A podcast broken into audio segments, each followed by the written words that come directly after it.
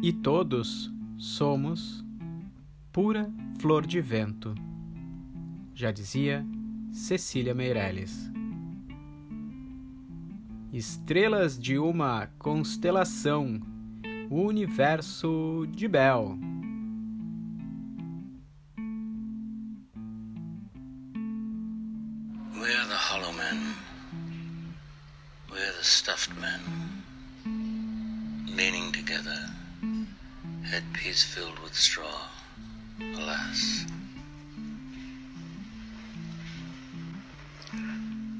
Dried voices, when we whisper together, are quiet and meaningless as wind in dry grass. Or rat's feet under broken glass in our dry cellar. Shape without form. Shade without color. Paralyzed force. Gesture without motion. Olá, caros ouvintes. Acabamos de ouvir os primeiros versos de um famoso poema do escritor Thomas Stearns Eliot, na voz de Marlon Brando. No filme Apocalipse Now, dirigido por Francis Ford Coppola e lançado no ano de 1979, o personagem Walter E. Kurtz aparece lendo em voz alta algumas páginas do poema The Hollow Man. Eliot é considerado um dos maiores poetas da primeira metade do século XX. O poema The Hollow Man, em português Os Homens Ocos, foi publicado em 1925.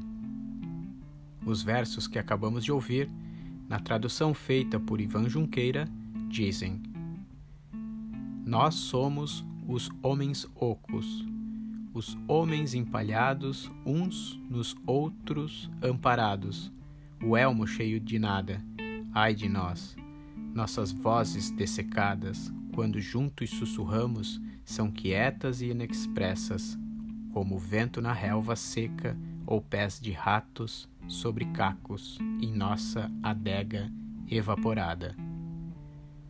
Forma sem forma, sombra sem cor, força paralisada, gestos sem vigor. Caros ouvintes, como vocês podem perceber, estamos diante de uma voz bastante crítica da condição do homem contemporâneo. A conversa de hoje será sobre o autor desta voz, T.S. Eliot. Eu sou Miguel e aqui ao meu lado está a minha colega Joelma. Olá, caros ouvintes. Sejam muito bem-vindos a este que é o 11 episódio da série Estrelas de uma Constelação, o Universo de Bell. Como vocês já sabem, este é um programa de literatura que procura traçar algumas linhas do universo poético que inspirou a produção de Lindolf Bell.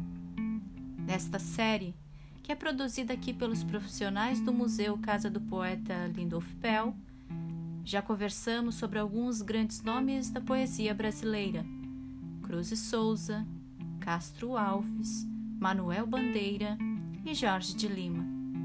Já conversamos sobre alguns grandes nomes da poesia alemã: Herdelin, Novalis e Goethe.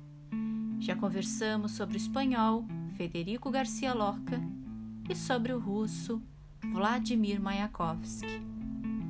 E hoje conversaremos sobre um destacado autor de língua inglesa. Isto mesmo, Joelma.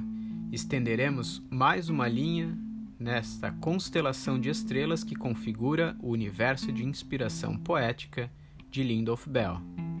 Certo, Miguel. E para começar, quais os aspectos biográficos da vida de Eliot que você destaca? Thomas Stearns Eliot nasceu em St. Louis, nos Estados Unidos, no ano de 1888 e naturalizou-se inglês no ano de 1927. Em uma entrevista concedida em 1959, afirmou que sua poesia não teria sido a mesma se tivesse nascido na Inglaterra, mas tampouco teria sido a mesma se tivesse permanecido vivendo nos Estados Unidos. Ou seja, Eliot destacava que o seu horizonte poético foi constituído pela combinação de elementos da cultura norte-americana e da cultura inglesa. Os pais de Eliot eram descendentes de imigrantes britânicos que haviam se estabelecido nos Estados Unidos ainda no século XVIII. Último dos sete filhos de Henry Ward Eliot e Charlotte Champ Stearns, T.S. Eliot, desde muito cedo, demonstrou grande paixão pelos estudos. Seus primeiros poemas são redigidos quando ele ainda era um adolescente. Em 1906, aos 18 anos, ingressa na Universidade de Harvard, dedicando-se, sobretudo, aos estudos da filosofia e da literatura. Realizou, posteriormente, estudos na Sorbonne, em Paris. Em 1914, contrariando a vontade dos pais, decide deixar definitivamente os Estados Unidos para viver em Londres. Além de escritor, Eliot foi professor e trabalhou por alguns anos no Banco Lloyds de Londres. Também atuou como diretor da editora Faber Faber. Seu primeiro grande poema publicado foi A Canção de Amor de J. Alfred Prufrock, que integrou o livro Prufrock e Outras Observações, de 1917. Contudo, o poema que fará Eliot conhecido e respeitado no âmbito da poesia moderna de língua inglesa é The Waste Land, que já foi traduzido no Brasil como A Terra Gasta, A Terra Inútil, A Terra Desolada e A Terra Devastada. Em 1925, publica o poema Os Homens Ocos, o qual tivemos oportunidade de conhecer os primeiros versos no início deste episódio. Em 1943, aparece sua obra-prima, Four Quartets, ou Quatro Quartetos, pela qual, em 1948, se lhe concederá o Prêmio Nobel de Literatura. Thomas Stearns Eliot, além de poeta, foi também ensaísta e escritor de peças de teatro. Escreveu importantes textos sobre teoria e crítica literária, ainda muito estudados nos cursos de letras nos dias de hoje. Eliot esteve casado de 1915 a 1930 com Viviane Hythe Wood, contraindo segundas núpcias com Valérie Fletcher no ano de 1957. Faleceu em Londres no dia 4 de janeiro de 1965 de enfisema pulmonar. Seus restos mortais foram incinerados e, conforme o seu desejo, suas cinzas repousam em East Cocker, uma vila no distrito de South Somerset, de onde os seus antepassados partiram rumo aos Estados Unidos. Miguel, Eliot é da mesma geração de Mayakovsky, Manuel Bandeira e Jorge de Lima, não é mesmo? Sim, todos estes poetas nasceram no final do século XIX e todos eles viveram as contradições que marcaram o surgimento da modernidade no século XX. Interessante. Essa geração causou uma impressão muito grande em Bel. Verdade. Você se lembra que naquela entrevista concedida à Fundação Catarinense de Cultura, que nós referimos aqui em outros episódios, Bell diz que, ao servir a polícia do Exército no Rio de Janeiro, foi quando conheceu a poesia, para além dos poetas bíblicos e românticos? Sim, lembro. Pois é, ali Bell cita Eliot, entre outros, como um exemplo dessa nova poesia que o iria fascinar bem no momento em que iniciava sua trajetória como escritor. Então o crítico Cláudio Willer acertou em cheio quando, na apresentação do livro O Código das Águas, falou sobre certa afinidade entre uma característica da poética de Bell e uma tendência que se apresenta também na poesia de Eliot. Sim, é verdade. Ali, Cláudio Willer nos faz notar que em alguns poemas de Lindolf Bell aparece a ideia de que no exercício da escrita poética o autor se desfaz enquanto indivíduo e entrega-se à linguagem. Isso mesmo. Inclusive, ele cita, para exemplificar a análise, alguns versos de Eliot. É, estes versos encontram-se na terceira parte do poema East Cooker, que, como eu disse antes, é o nome de um vilarejo de onde partiram os antepassados da família Elliot, rumo à América. E é também o lugar onde Elliot escolheu para descansar as suas cinzas. Elliot sempre se demonstrou interessado pela tradição, certo? Sim, Joelma. Tanto a tradição que se refere às suas origens britânicas, quanto a tradição literária que atravessa a história do Ocidente. Inclusive, em um famoso ensaio intitulado Tradição e Talento Individual, Eliot advoga que é na tradição que nos legaram os poetas mortos onde se encontra o material mais substancial para a criação de uma poesia originária. Contudo, essa tradição não está simplesmente dada, esperando ser colhida, mas precisa ser conquistada por um esforço que sabe medir o passado. No referido ensaio, Eliot nos diz: o fundamental consiste em insistir que o poeta deva desenvolver ou buscar a consciência do passado e que possa continuar a desenvolvê-la ao longo de toda a sua carreira. O que ocorre é uma contínua entrega de si mesmo, tal como se é, num dado momento, há algo que se revela mais valioso. A evolução de um artista é um contínuo auto-sacrifício, uma contínua extinção da personalidade. Escutando isso, Miguel, não pude deixar de lembrar do poema Do Portão de Casa, que Lindolfo Bell publicou no livro As Vivências Elementares, em 1980. Embora a palavra tradição não apareça em nenhum momento no poema, eu percebo que a voz do poeta busca fazer esse esforço de conquista, mesmo que ele esteja em um constante campo de batalha consigo mesmo. Bom, Joelma, acho que chegamos no nosso momento de poesia. Acho que você terá que compartilhar agora esse poema com os nossos ouvintes. Tudo bem. Do livro As Vivências Elementares, que no ano passado completou 40 anos de publicação, faço a leitura do poema Do Portão de Casa. Abri o portão. O coração rangeu, rangeu. Dentro de mim e eu sorri, como um lavrador sorri com seu rosto de terra e a boca rasgada de riso diante da terra lavrada. Abri o portão partido, partiu-me em dois horizontes, em dois gomos de fruto fugaz, igual e desigual. Abri o portão de minha casa, e a ferrugem, ou seria orvalho, desatou o nó da palavra pendurada por um fio no fundo da garganta.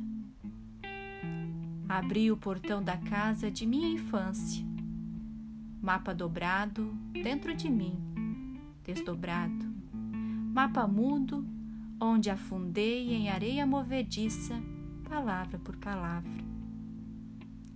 Abri o portão da casa, a boca do jardim, a travessia do mundo. O tempo fendeu dentro e fora de onde vim e espatifou as asas de papel que vestia em mim. Manchei roupa, amor e ávidos tatos em polpas de fruto proibido. Puiriu-se a pele nova na vivência, no corpo dividido, entre sonhos, frêmitos, trituras e o real vivido. Pois, ainda que sonhe o tempo todo, ter o tempo de encontrar a verdade em minhas mãos, não sei de mim além de fotografias estampadas no jornal. E pouca coisa mais saberei, ainda que acredite o contrário a cada instante e que meu campo de batalha comigo mesmo dure a vida inteira deste sonho, como dura o sonho a vida inteira, e muitas vezes se projete além do horizonte aberto do portão. Pouco mais ou nada mais saberei.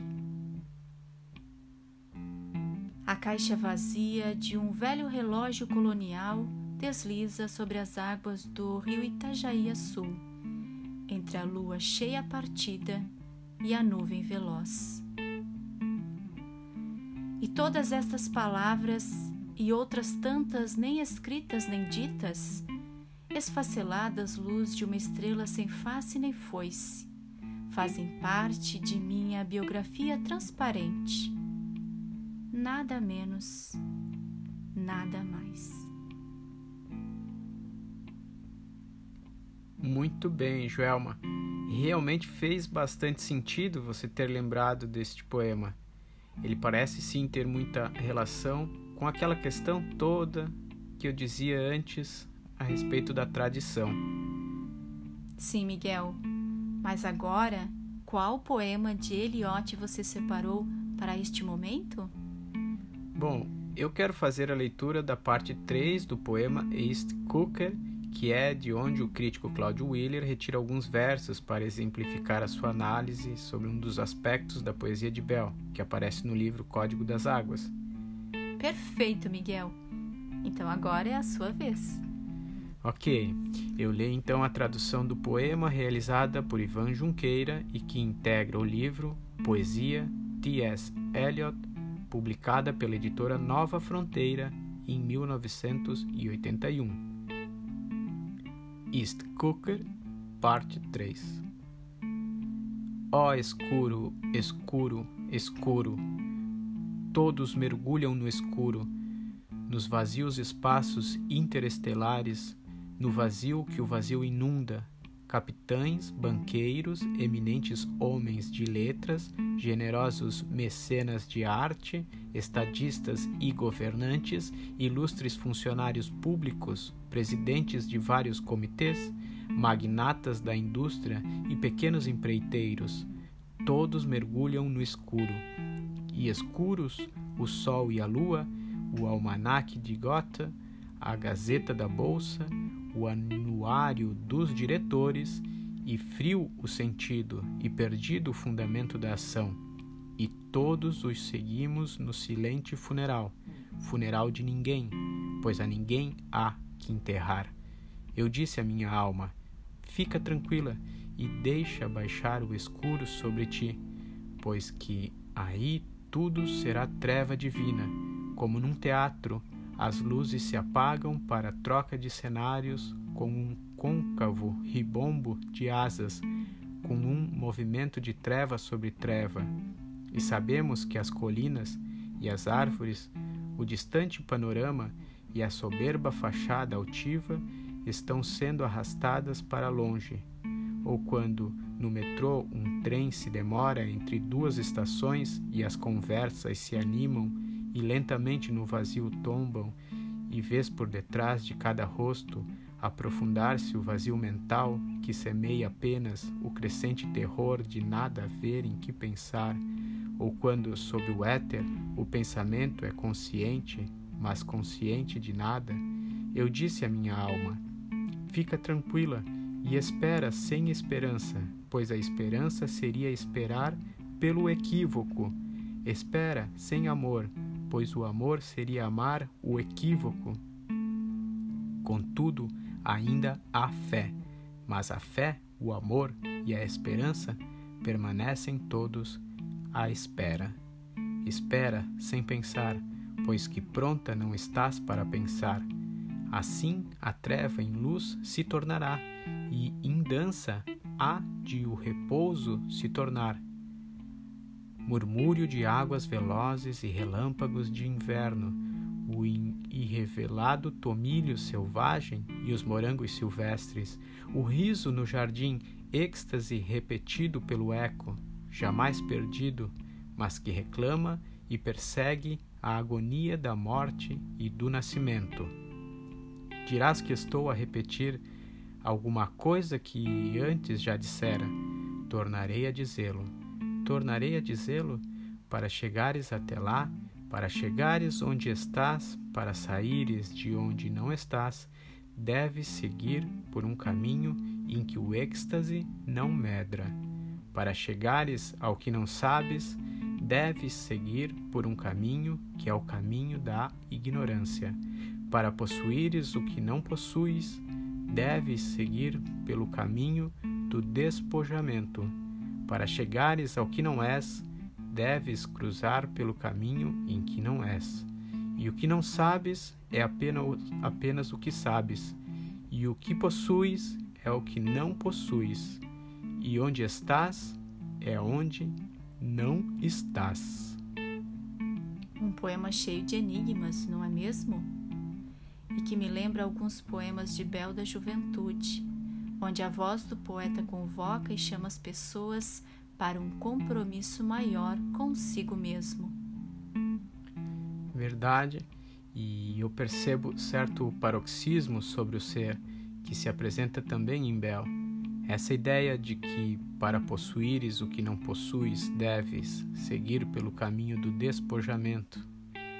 Veja que no poema que você leu, Bel escreve: Pois ainda que sonhe o tempo todo ter o tempo de encontrar a verdade em minhas mãos, nada sei de mim, além de fotografias estampadas no jornal. É, muitas coisas para se pensar a partir desses versos, Miguel. Bom, caros ouvintes, estamos chegando quase ao final desta série. Já, né, dura um ano. O próximo episódio será o penúltimo e estaremos falando sobre o poeta de língua alemã Rainer Maria Rilke. É, é isso aí. Um abraço e, e até, até lá. lá.